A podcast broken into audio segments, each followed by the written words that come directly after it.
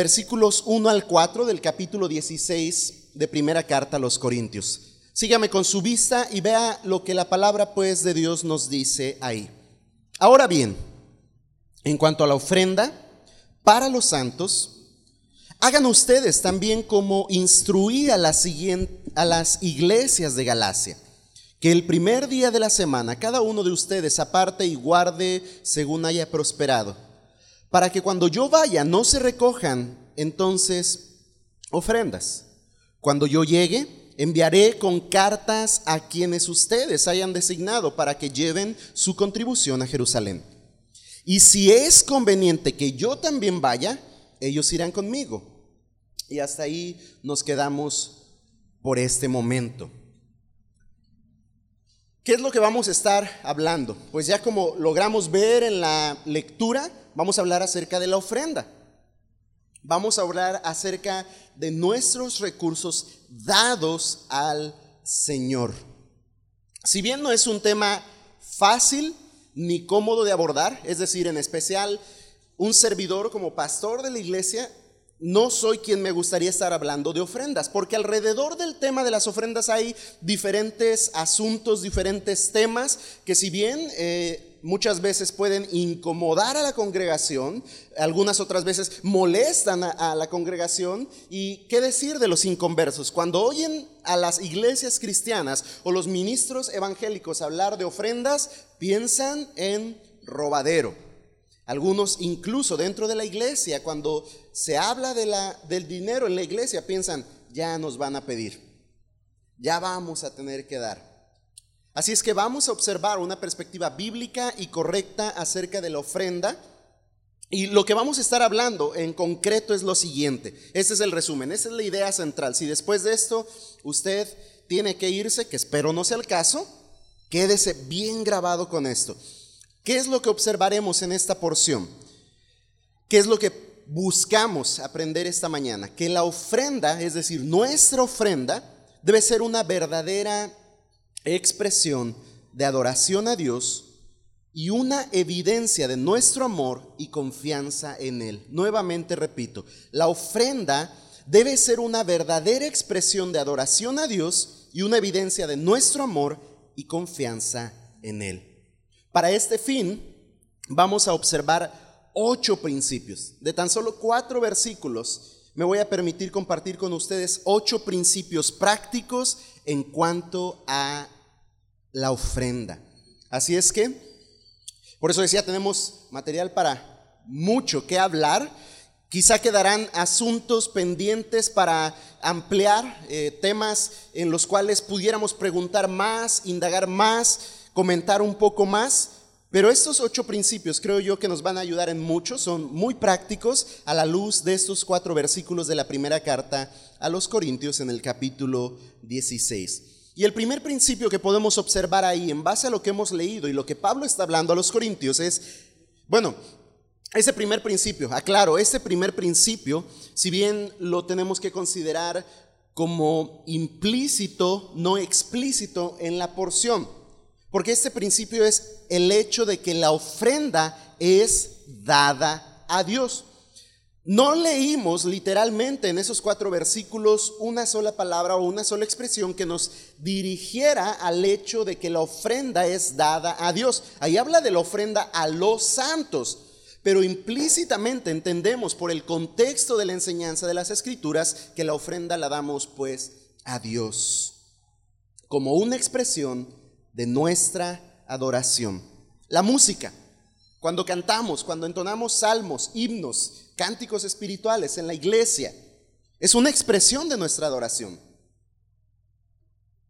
Esa es una expresión al igual que el ofrendar es una expresión de nuestra adoración. La oración es una expresión de nuestra adoración. La gratitud pública a Dios es una expresión de nuestra adoración. Incluso también cuando pedimos a Dios en oración es una expresión también de nuestra adoración. Uno de los elementos de la adoración en la iglesia es ofrendar a Dios. Por eso forma parte de un culto congregacional el recaudar ofrendas.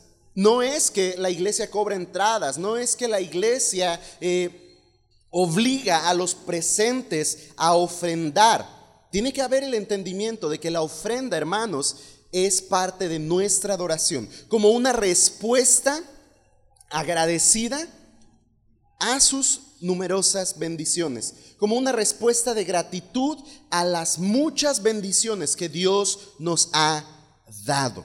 Ahora, que conste que estamos diciendo como una respuesta de gratitud, no como un sacrificio para recibir más, sino que en base a lo que Dios ya nos ha dado, nosotros así bendecimos su nombre. Alguien dijo, vamos a la iglesia para adorar porque Dios quiere encontrarse con nosotros y hablarnos con su palabra. Cantamos alabanzas a Él, confesamos nuestros pecados a Él, cantábamos ese himno, pecador ven a Cristo Jesús y es un llamado a, aquel que no ha creído en Cristo, venga y entregue su vida a Él, pero también debe ser un llamado para los que hemos creído en Cristo, para confesar nuestro pecado, porque si hemos pecado, debemos recordar que abogado tenemos para con el Padre, a Jesucristo el justo. Así es que venimos ante Él también a confesar nuestros pecados, damos gracias a Dios por oraciones contestadas y presentamos delante de Él nuestras peticiones. Mas mostramos nuestro amor a Él no solo haciendo todas estas cosas, no solo cantando, no solo agradeciendo, no solo orando, no solo escuchando la palabra y obedeciendo a ella, sino que también mostramos nuestro amor a Él a través de la ofrenda. Es por eso que este primer principio tiene que ver con que nuestra ofrenda, la ofrenda es dada a Dios como una expresión de nuestra adoración, en gratitud y en adoración a todo lo que Dios nos ha bendecido. La ofrenda se recauda principalmente porque es un acto de adoración a Dios. Ese es un punto principal en cuanto a la ofrenda. Ese es un punto esencial en cuanto a la ofrenda. Recaudamos ofrenda porque es un acto de adoración a Dios. Vea lo que dice Filipenses en el capítulo 4, versículo 18. Un capítulo de donde extraemos uno de los versículos más citados de la Escritura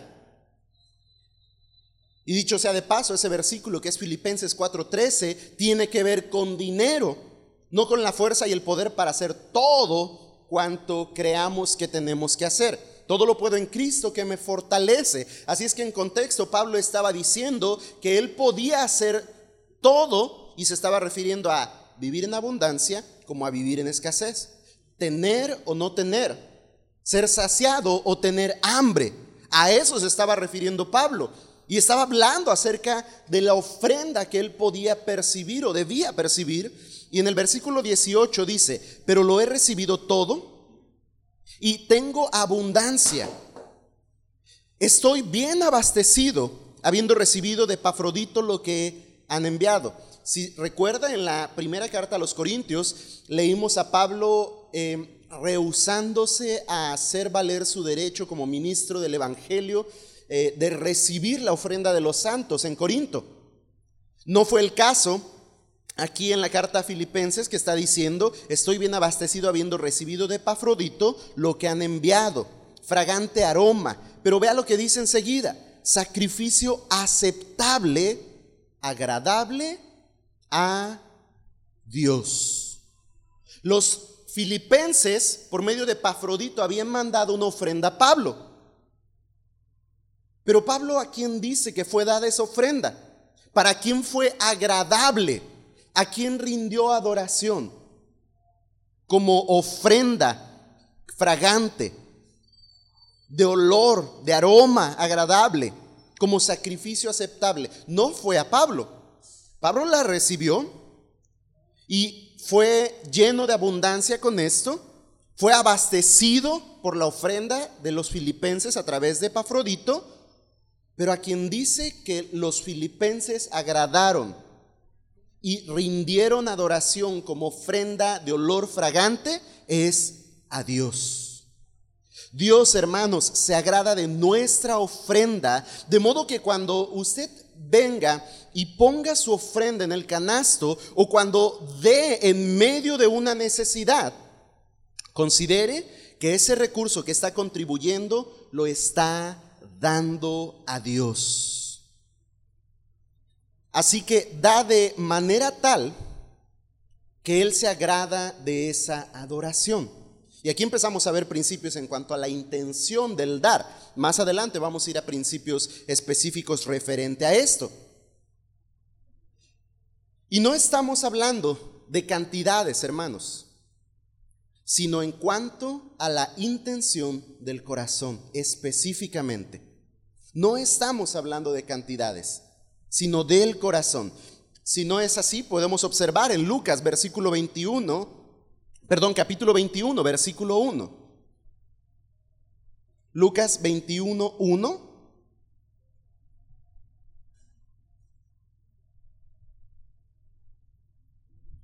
Y la escena que vimos ahí describe muy bien este principio del cual estamos hablando también.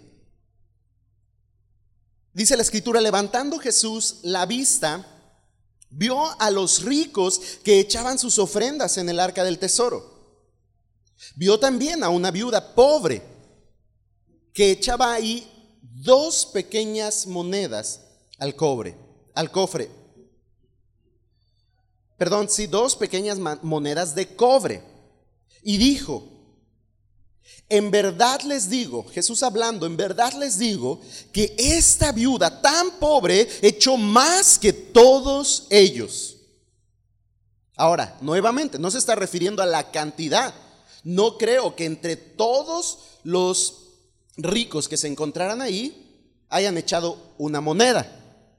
Debieron haber echado mucho más que dos monedas. Así es que no se está refiriendo en esta ocasión a la cantidad.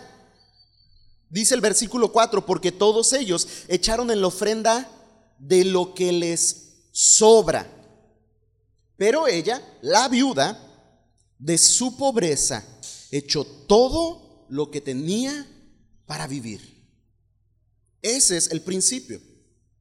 A Dios damos y no estamos hablando de la cantidad como lo más relevante de nuestra ofrenda, sino de el entendimiento en nuestro corazón, la gratitud y la adoración de dar a Dios lo que Él es digno de recibir. Esa mujer consideró que era digno Dios de recibir no una sola moneda y la otra guardarla para sí, sino dar todo lo que ella tenía. Y alguien podría pensar aquí, bueno, esta mujer estaba loca, es todo lo que tenía para sobrevivir.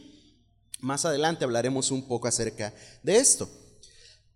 Hermanos, lo que debemos considerar eh, eh, en este momento es que la manera en la que gastamos nuestro dinero, escuche bien, la manera en la que gastamos nuestro dinero demuestra claramente en qué estamos confiando.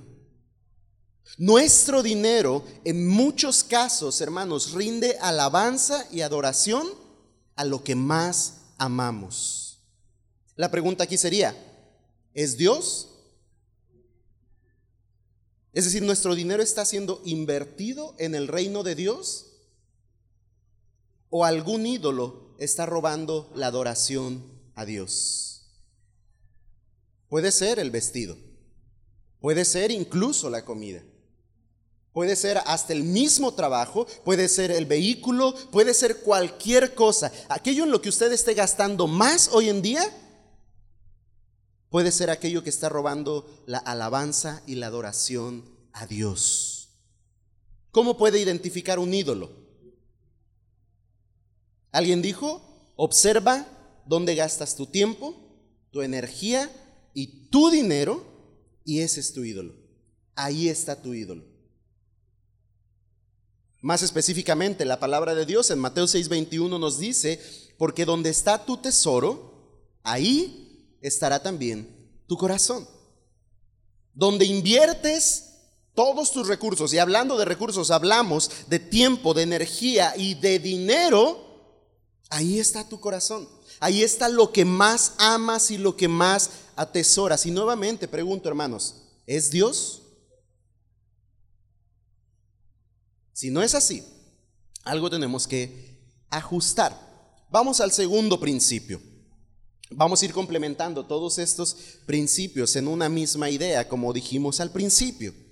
Segundo principio, la ofrenda cubre fines específicos. Dice ahí Pablo en esta porción a los Corintios, para los santos. La ofrenda cubre fines específicos siempre relacionados con el ministerio de la iglesia siempre relacionados con el ministerio de la iglesia.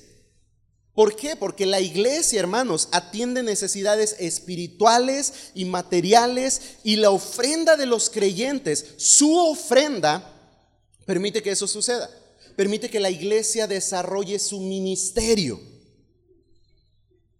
No solo estamos hablando del sustento del edificio, no solo estamos hablando de las necesidades materiales de este local, Estamos hablando de todo lo que engloba en cuanto a necesidades para que la misión de la iglesia se lleve a cabo. Para que podamos cumplir aquello por lo cual el Señor nos ha llamado.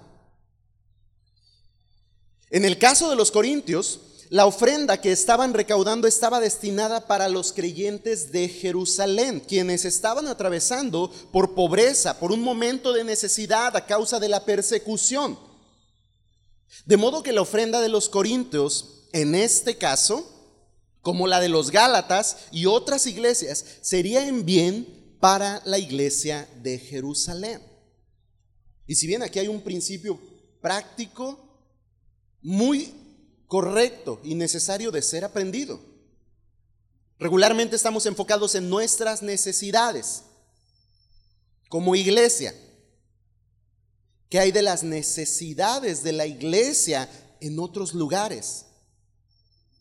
Quizá quien está pasando por tribulación, por persecución, por dolor, ¿qué hay de las necesidades en la misión global? de la plantación de obras, del esparcir el Evangelio a través de pies hermosos, como dice Romanos, que vayan y anuncien y proclamen las verdades del Evangelio. Todo esto es parte del ministerio de la iglesia. De modo tal que no podemos encasillar el ministerio de la iglesia a estas cuatro paredes. Ahora, es correcto mencionar aquí, hermanos, que no existe evidencia en la escritura de que la iglesia en Jerusalén impusiera un impuesto sobre los cristianos gentiles, como era el caso de la de los sacerdotes de Jerusalén que obligaban a los judíos de Israel y a los que se encontraban en la dispersión a pagar impuestos anuales para el templo en Jerusalén. Práctica que, se conserva en muchas religiones y aún en movimientos evangélicos. Se concentra la ofrenda y se manda un concilio. Eso no es lo que está enseñando Pablo aquí. Estamos hablando de una necesidad en específico y así como los corintios, otras iglesias se habían sumado a la necesidad de Jerusalén. Por fines prácticos, hermanos, como iglesia, la iglesia, el Divino Salvador, si usted no lo sabía, tiene una aportación a la asociación religiosa, más es vista también como una ofrenda externa y una responsabilidad con fines específicos de la asociación, básicamente por el sustento de la asociación, mas no creemos que la iglesia concentra sus bienes y envía esos bienes para que de allá eh, un, un orden de gobierno destine esos bienes para el recurso de las demás iglesias. Es parte de la autonomía de la iglesia local el hecho de la administración de sus recursos también veremos un principio en cuanto a esto. Pero era necesario aclarar esto para no confundir lo que estamos leyendo con la idea de un orden jerárquico al cual se le tiene que remitir todos los ingresos de la iglesia, como incluso los sacerdotes en Jerusalén tenían por costumbre demandar. Y era esto, demandar un impuesto de cada iglesia alrededor de Jerusalén que tenía que ser enviado para el bien del templo. y específico del templo, no de los creyentes. Y en este caso estamos viendo a Pablo instruir a los corintios acerca de una necesidad específica. Incluso podríamos mencionar aquí que está hablando de esa necesidad específica externa a la iglesia local, lo cual nos puede llevar a pensar que la iglesia local, aparte de suplir para esta necesidad, estaba supliendo para las necesidades internas de la iglesia local. Acompáñeme a Romanos 15 para ver la situación que estaba atravesando los creyentes en Jerusalén. Romanos 15, versículos 25 y 26. Pero ahora voy a Jerusalén para el servicio de los santos. Pues Macedonia y Acaya han tenido a bien hacer una colecta para los pobres, y ahí está incluyendo dos iglesias más, hacer una colecta para los pobres de entre los santos que están en Jerusalén. Este es el fin específico que estaban buscando suplir a través de su ofrenda. Macedonia, Acaya, Galacia y también Corinto. Sin duda son muchas las necesidades alrededor de los creyentes, hermanos. Y si bien este ejemplo nos da la pauta para considerar que es responsabilidad de los creyentes contribuir en medio de esas necesidades, es un principio claro que debemos aprender aquí. Mas no debemos perder de vista, como decía hace un momento, que esta es una ofrenda especial que Pablo pidió a los corintios que fuera apartada para un fin específico. Sin duda que es correcto proveer para las necesidades de los santos.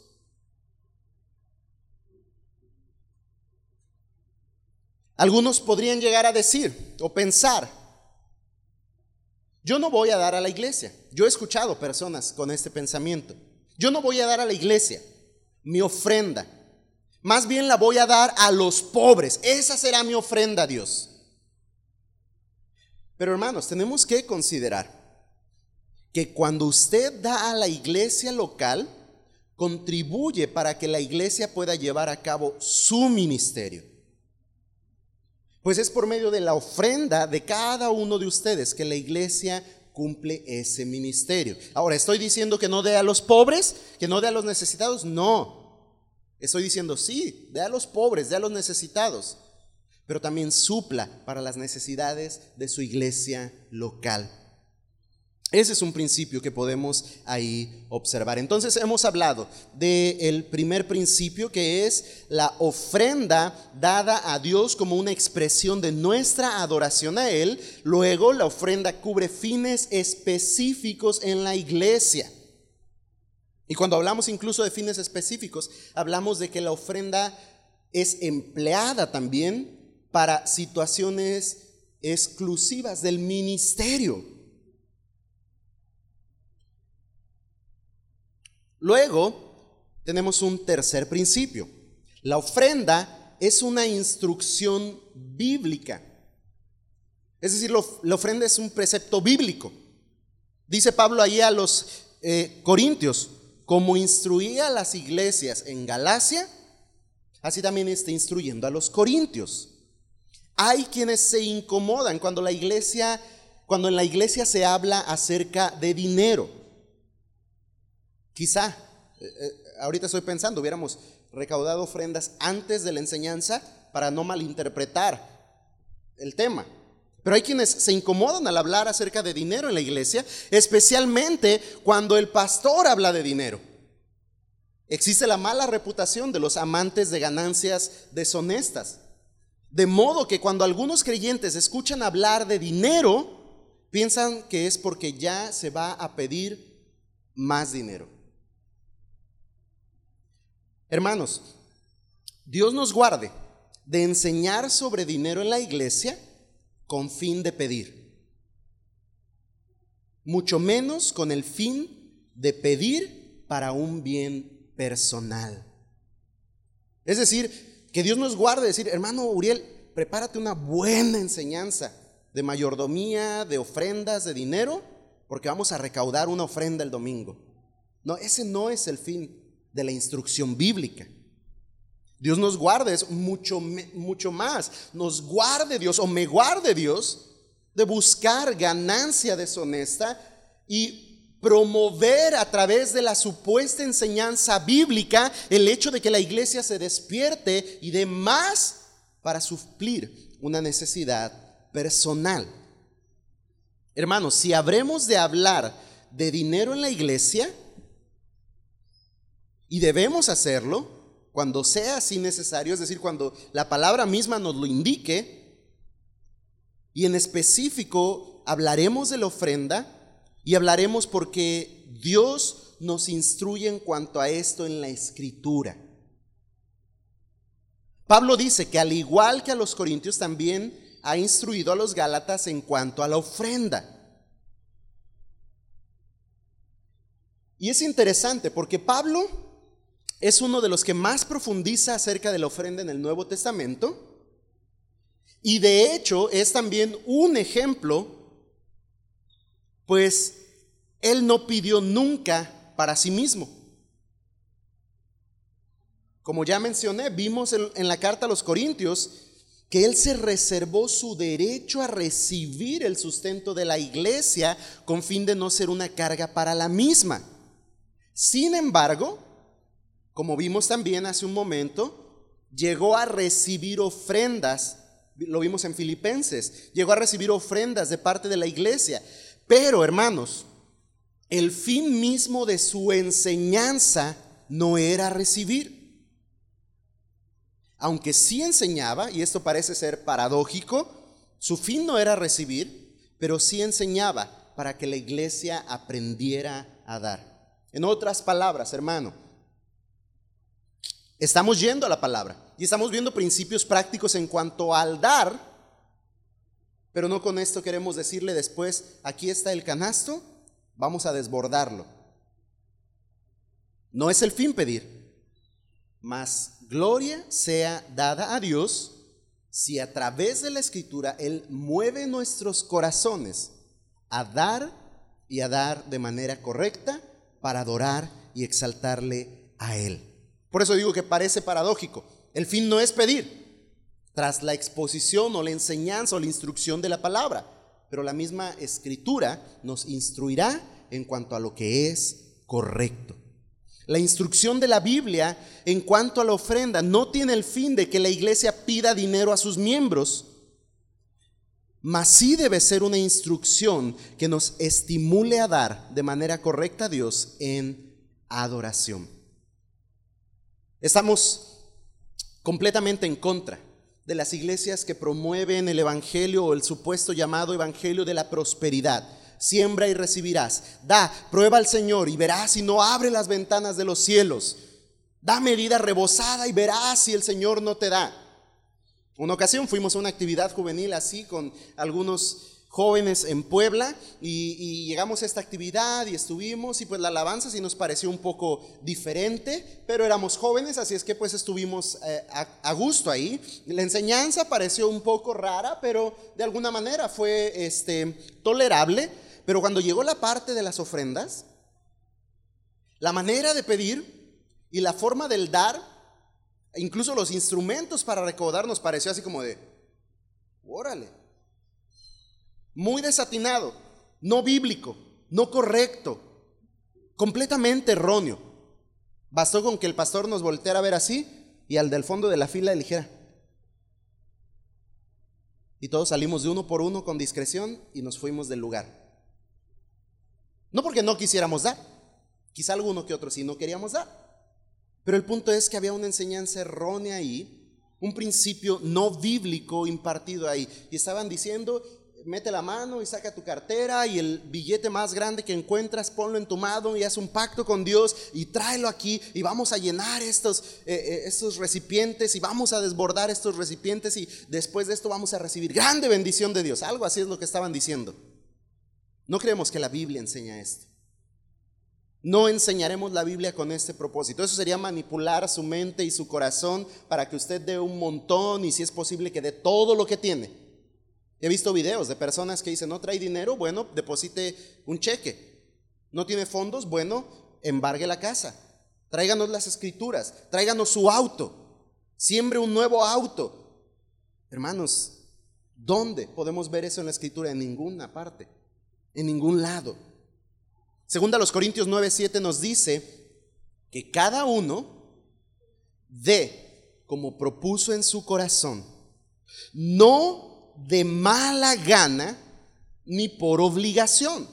Recuerde, Reina Valera 60 dice, cada uno dé como propuso en su corazón, no con tristeza ni por necesidad, porque Dios ama al dador alegre. Me gusta cómo traduce esta versión. No de mala gana, no con tristeza, no por obligación, porque Dios ama al que da alegremente. Si bien estamos recalcando estos principios, y el primero fue que debemos dar como una expresión de nuestra adoración a Dios, pero no podemos obligar a nadie.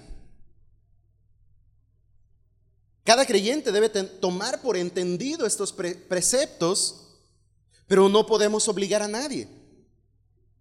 No vamos a poner allá atrás una lista de deudores. Esa es entre usted y Dios. Pero si bien tampoco estamos hablando de la conformidad al no dar. Alguien podría decir, ¿los pastores piden dinero? Quizá algunos cuantos tristemente sí. Mas nuestra perspectiva, hermanos, debe ser que la Biblia enseña en cuanto al ofrendar, de modo que no es una invención nuestra, no es una invención mía, no es una invención del ministerio, del equipo de ministerio de la iglesia. El ofrendar, hermanos, es un principio bíblico, es un precepto bíblico. De modo que de ser necesario enseñar en cuanto a dar, lo haremos conforme a las escrituras. Y si necesitamos, hermanos, como creyentes en lo individual, aprender a dar correctamente, pues sin duda alguna que tenemos que ir a la instrucción bíblica. Tiene duda del cómo dar, del por qué dar, del cuánto dar, tiene que ir a la escritura, sin duda. Ahí va a ser, mostrarse su pauta. De modo que no podemos de mala gana ni por obligación sino con corazones alegres, dar al Señor, porque entienden la razón de dar, a raíz de lo que la Escritura nos instruye. Si no entendemos lo que la Escritura enseña acerca del dar, estoy seguro que no vamos a dar con alegría y vamos a dar por obligación. Por eso la instrucción de la Escritura es necesaria. Y llegamos al quinto principio. La ofrenda debe ser regular. Dice Pablo ahí, el primer día de la semana. Y señala el apóstol que la ofrenda había de ser tomada cada primer día de la semana. Lo presenta como un deber constante y coloca esta actividad en la reunión, en el día del Señor. Y esto, hermanos, nos lleva a considerar el hecho de que el cristiano debe dar de manera sistemática y consistente. Tal vez la pregunta podría ser aquí, ¿cuánto, cada cuánto tengo que dar? ¿Cada cuánto da usted? No estoy esperando que me responda. ¿Cada cuánto tengo que dar? Como iglesia acostumbramos a recaudar ofrenda cada primer día de la semana, entiéndase domingo. Incluso regularmente usted verá que es la única reunión en la que ve recaudarse ofrendas, a no ser por una situación especial, alguna reunión extraordinaria en la cual con un fin específico se recauda una ofrenda. Pero el domingo, en nuestro día del Señor, en el día que nos reunimos para adorar al Señor, ahí es cuando la ofrenda es levantada. Pero, ¿significa eso que usted debe dar cada semana? Más adelante veremos un principio que nos ayude aún más a definir esta forma del dar. Mientras tanto, vamos a enfatizar en el hecho de que con regularidad, es decir, con constancia, debemos dar al Señor. Consérvelo ahí, vamos a complementarlo con un principio más adelante. Siguiente principio, creo que el anterior era el cuarto y este sí es el quinto. Solo que se me comió aquí el, el número romano. La ofrenda es personal y para todos. Dice Pablo, cada uno de ustedes. ¿Quién debe dar? Pablo dice, cada uno de ustedes, cada creyente. Toda la iglesia tiene que dar. Alguien dijo también, no solamente los ricos, también el que tenga poco, dé alegremente ese poco. Muchas veces dentro de la iglesia incluso tenemos este pensamiento, que dé el hermano tal, él gana más. Que den los hermanos aquellos, ellos tienen buen ingreso, pero nosotros tenemos poco, nosotros no podemos dar. Toda la iglesia debe dar. Es de mayor bendición y hay mayor dicha en el hecho mismo de que muchos den, aunque sea lo poco, que uno solo de mucho. De alguna manera, visto en este sentido, los demás estaríamos perdiendo una bendición en cuanto al dar. En el contexto de los corintios, la mayoría de entre ellos eran pobres. Pero la instrucción de Pablo demuestra que como menciona en la segunda carta, ofrendar no es una carga, sino un privilegio y una gracia de Dios de la que ningún cristiano debería ser privado. Así es que es bueno en este sentido, hermanos, enseñar a cada miembro de su familia como creyente individual a dar al Señor. Yo recuerdo que de, chiquito nos daban una moneda o dos y esa moneda nosotros sabíamos que el domingo era depositada en nuestra ofrenda en el culto infantil. Es una buena práctica. Yo aún le llamaría un poco más allá. Ahora que sus hijos van a regresar a la escuela y van a recibir un gasto semanal, que aparten de ese gasto semanal algo que dispongan en su corazoncito para dar al Señor. Al igual su esposa, de lo que usted le da en la semana, en la quincena, que aparte algo para dar al Señor. Y sin duda, de la misma manera, el ingreso principal del hogar, que aparte algo, según proponga en su corazón, para dar al Señor. Todo creyente debe tener el privilegio de dar a Dios en adoración, en gratitud por lo que de Él hemos recibido. Sexto principio, la ofrenda tiene que ser preparada. Y eso es muy importante, hermanos. Dice Pablo, aparten y guarden. Hemos hablado inicialmente que nuestra ofrenda es una expresión de nuestra adoración. De modo, hermanos, que debemos tomar el dar como un acto de adoración que hemos contemplado mucho antes de que el canasto llegue a nuestras manos, mucho antes de que lleguemos a dar. La instrucción, hermanos, entonces, la exhortación es prepare de antemano. Esa es la intención que persigue, aparten y guarden, prepare de antemano. Sin duda que este principio nos debe llevar también a considerar nuestra administración. Ese es un tema amplio, pero quiero mencionar algunas cosas importantes referente a esto. Para apartar y guardar, tengo que administrar. Así es que hermano, ore al Señor y pida que le ayude a separar y a asignar cada partida de sus ingresos correctamente. Si para usted es nuevo esto de administrar, ya descubrió por qué está en líos en la parte económica en casa.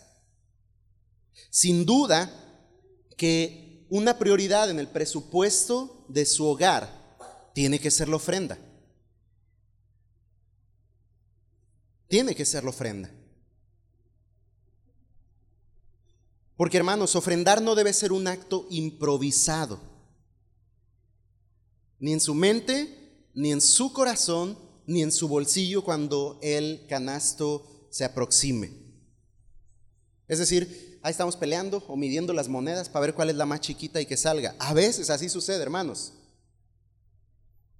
O inmediatamente, ya cuando viene el hermano con el canasto, estamos haciendo cuentas cuánto me sobra, cuánto me sobra, cuánto me sobra. Y entonces estamos como aquellos ricos que dieron lo que les sobraba, pero no como aquella pobre que de corazón, con alegría, propuso en su corazón dar todo lo que tenía.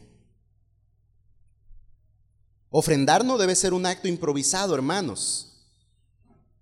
Por mucho tiempo eh, estimulamos a la iglesia en Morelia cuando llegamos a llevar un sobre a su hogar, orar por lo que iba a poner en ese sobre, apartarlo y reservarlo para su adoración a Dios el próximo domingo. En parte porque de repente cuando nos parábamos a ofrendar, ya los de ahí atrás estaban saludando, estaban riendo, estaban cotorreando y se hacía un relajo. Y hermanos, esto era parte de nuestra adoración. Tenemos que guardar cierta reverencia y con alegría dar al Señor, pero debemos hacerlo ordenadamente. Desde casa, desde el día que recibe su salario, hermano, ¿considera usted en adoración y en gratitud cuánto será lo que a Dios dará? y aparta y guarda, cometemos un grave error cuando ponemos el sobre para Electra, el sobre para Coppel, el sobre para el gas, el sobre para el agua, el sobre para los chiquillos, el sobre para la comida, y ya cuando termina de repartir todos los sobres dice, ¿cuánto me quedó? No, pero quiero ir a comer acá. Pues Señor, te tocó esto. Qué grave error.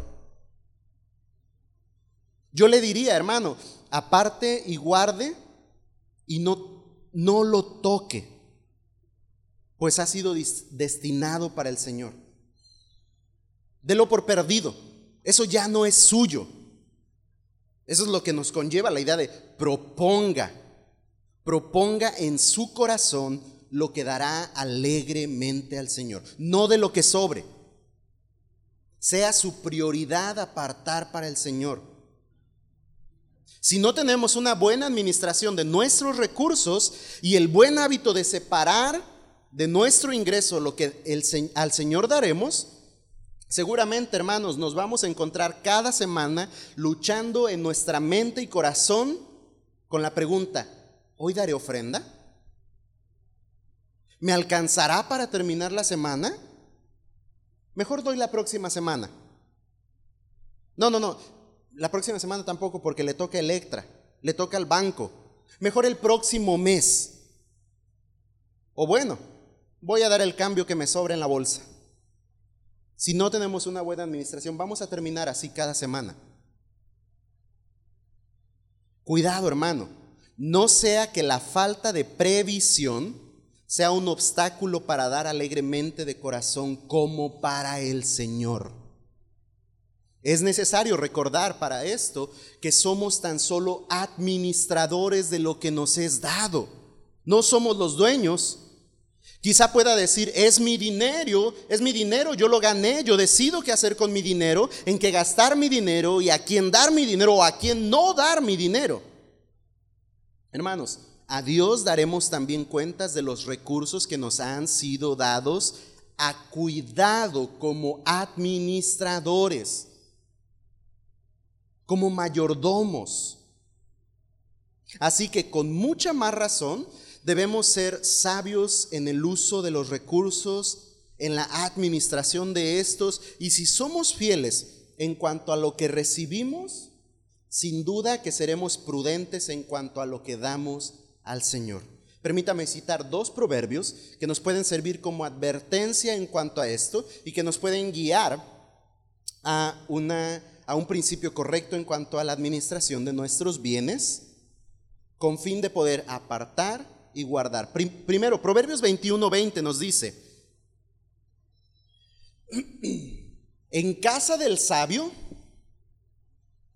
estoy leyendo en esta ocasión la nueva versión internacional, dice el proverbio, en casa del sabio abundan las riquezas y el perfume, pero el necio todo lo despilfarra. Nuevamente leo, en casa del sabio, en aquel que guarda y aparta con sabiduría, abundan las riquezas y el perfume. Pero el necio todo lo despilfarra. No está hablando de un principio de prosperidad. Está hablando de aquel que es prudente y sabio en la administración de sus finanzas, que termina el mes con una reserva suficiente. Pero el necio lo echa todo por la ventana. todo lo gasta, todo lo despilfarra. Proverbios 11:24 nos dice también, unos dan a manos llenas y reciben más de lo que dan. Otros ni sus deudas pagan y acaban en la miseria. Hermanos, cuán importante es pues ser buenos administradores de lo que tenemos. Aparte, guarde para el Señor, administre sus finanzas. Sin duda alguna que si está en deudas, tiene que pagar sus deudas. Tiene que liberarse de esas deudas. No gaste más de lo que ingresa. No se meta en rollos más grandes de los que puede soportar. Sea sabio cuando es momento de gastar y cuando es momento de no gastar. Sea prudente, porque si no es así, si no es buen administrador de sus finanzas, tampoco será fiel para con el Señor.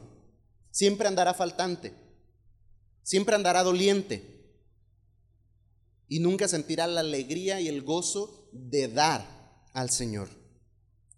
Séptimo principio, ya estamos terminando hermanos. La ofrenda debe ser generosa. Y esto va muy de la mano con el principio anterior. Pablo les dice, según hayan prosperado. Y en ese principio también encontramos respuesta en cuanto a lo que decíamos hace un momento del cómo dar semanalmente. Y aquí nos preguntaríamos, ¿cuánto debo dar? Pablo dice, según haya prosperado. Significa de acuerdo con sus ganancias. Esta es una norma adecuada para determinar cuánto daré. Y no hablamos de prosperidad en el sentido de que enseñamos que mientras más dé, más recibirá. Al contrario, el principio sería más aplicable al decir, mientras más reciba, más debería estar dando. ¿Es acaso que la medida para dar es el diezmo? Y muchos podrían decir, el diezmo es un precepto de la ley judía y es cierto. Si bien como gentiles no nos debemos a las leyes ceremoniales y civiles de los israelitas, había tres tipos de leyes a las cuales atendían los judíos. Y eran las leyes ceremoniales, las leyes civiles y las leyes morales. Hablamos de leyes morales en cuanto a los diez mandamientos. Y nosotros tenemos que ser obedientes a esos mandamientos morales. Pero no somos judíos como nación ni como religión, de modo tal que las leyes ceremoniales y civiles no son leyes que nosotros debamos de cumplir. Y por tanto no contemplamos el diezmo como una ley para el dar, como un mandato para dar. Entonces, ¿cuánto es correcto dar? Es la pregunta, ¿verdad? En eso estamos. ¿Cuánto es correcto dar? Aunque en realidad para muchos la incomodidad del diezmo no se debe a que forma parte de la ley. Usan este argumento, pero no es el, el problema en sí, sino a que demanda una cantidad específica y generosa para dar.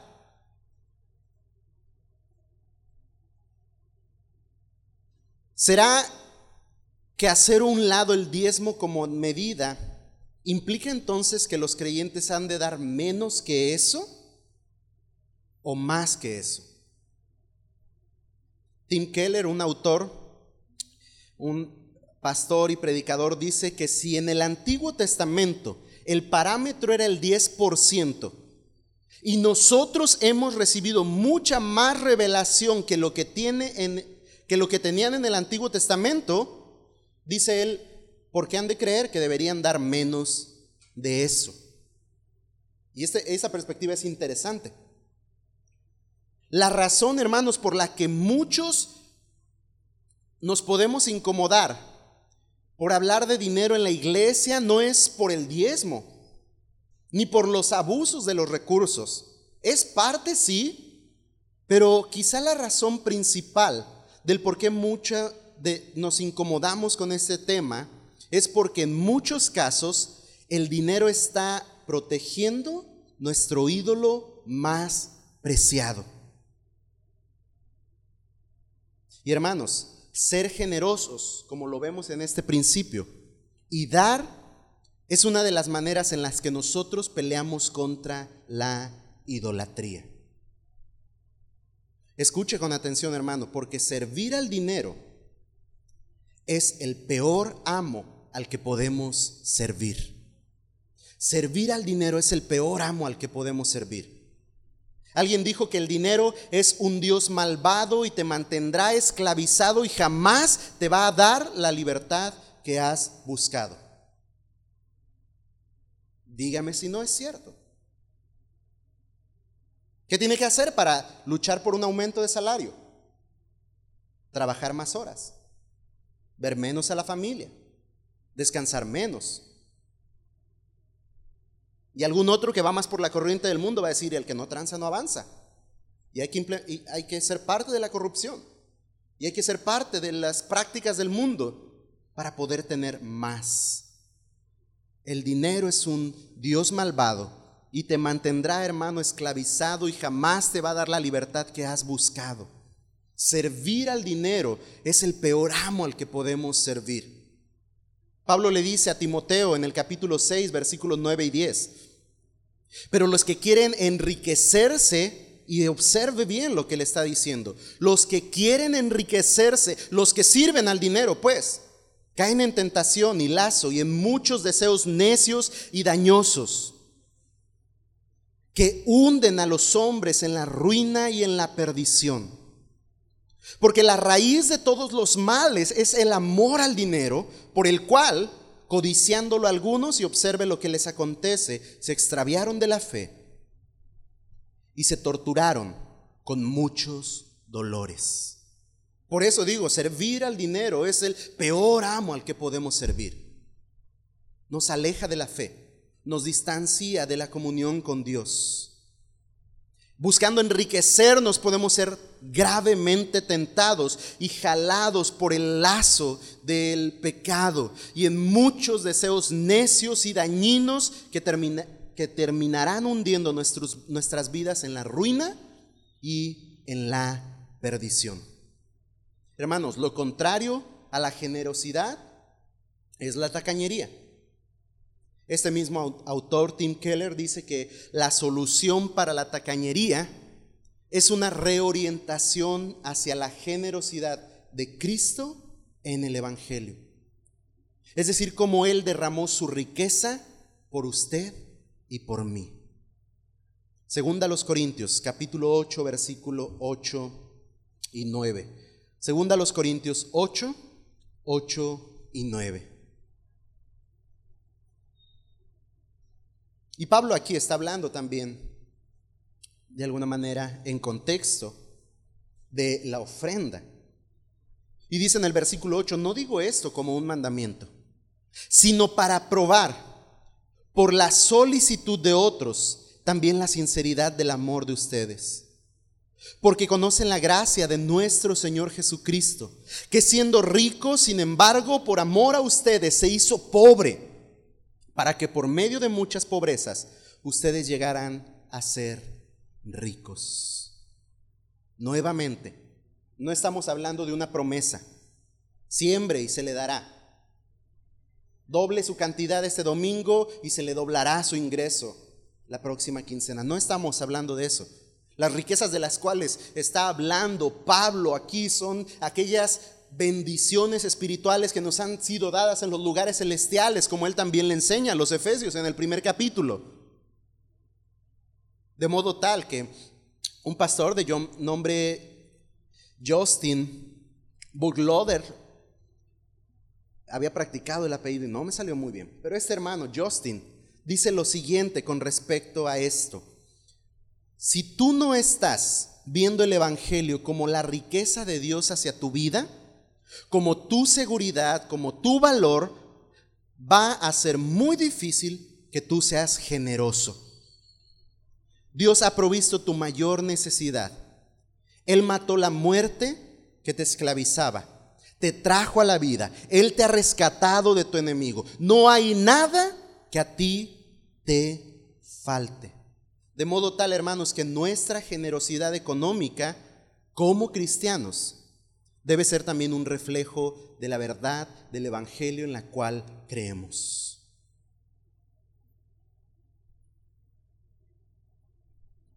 ¿Cómo estamos dando?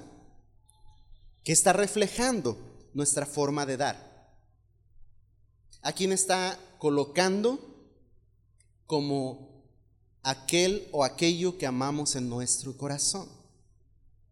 Por último, y un principio práctico y en el cual ya no me entretendré demasiado, pues sería eh, mucho más tiempo el necesario para definir cada uno de estos aspectos también, porque lo podemos hacer, pero lo último que menciona Pablo ahí nos lleva al principio de que la ofrenda tiene que ser correctamente administrada y empleada. Desde quién da, quién recauda, quién administra y quién emplea, la ofrenda tiene que ser manejada de manera correcta. Es un tema importante y delicado. De modo que Pablo habla a los corintios de cierto orden a seguir con esos recursos guardados para el Señor. Específicamente habla de hombres asignados para llevar las contribuciones. Esos hombres, es interesante, son de la misma iglesia local de Corinto. Y podemos pensar en algunos principios prácticos, repito, no los vamos a profundizar, pero quedarán claramente entendidos, creo yo, con el simple hecho de citarlos. Y en algún tiempo, con, en algún momento con tiempo más podemos ampliar esto ya en un tema exclusivo y, concreto en cuanto a la ofrenda y la administración de los recursos en la iglesia. Pero aquí Pablo nos muestra algunos principios. Primero, Pablo no pretendía tomar y administrar esos recursos directamente. De modo que pide a los corintios asignen quién entre ellos lleve estas ofrendas a Jerusalén. Incluso Pablo les dice que si es conveniente, si llega a ser conveniente que él vaya, ellos irán con él a Jerusalén. Así es que Pablo se queda externo al manejo de este recurso.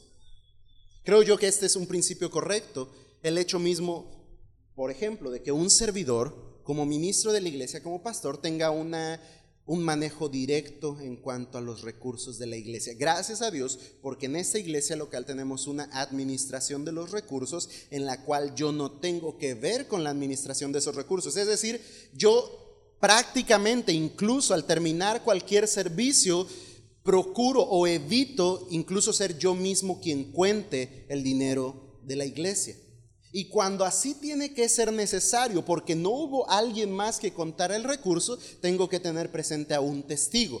Llegó a haber domingos en la iglesia en Morelia, donde no llegó el tesorero y no llegó nadie del equipo que contaba los recursos, o se les olvidó y lo dejaron en, los, los canastos, y solo estábamos mi esposa y yo, y había muchos domingos que yo prefería, bueno, algunos domingos que yo prefería dejar el dinero ahí en los canastos y avisar que ahí se había quedado y yo no meter ninguna mano en ellos. Y ese principio lo veo aquí en Pablo, diciendo, yo no voy a llevar ese recurso.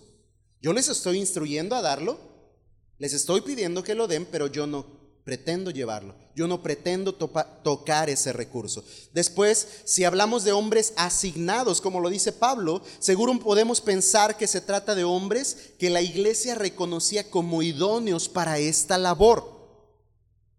¿Qué los hace idóneos? Confiables, de un buen testimonio, fieles, incluso quizá hombres generosos, no amantes del dinero, quienes seguramente fueron ejemplo a la iglesia en cuanto al dar. Ese es un principio muy correcto también.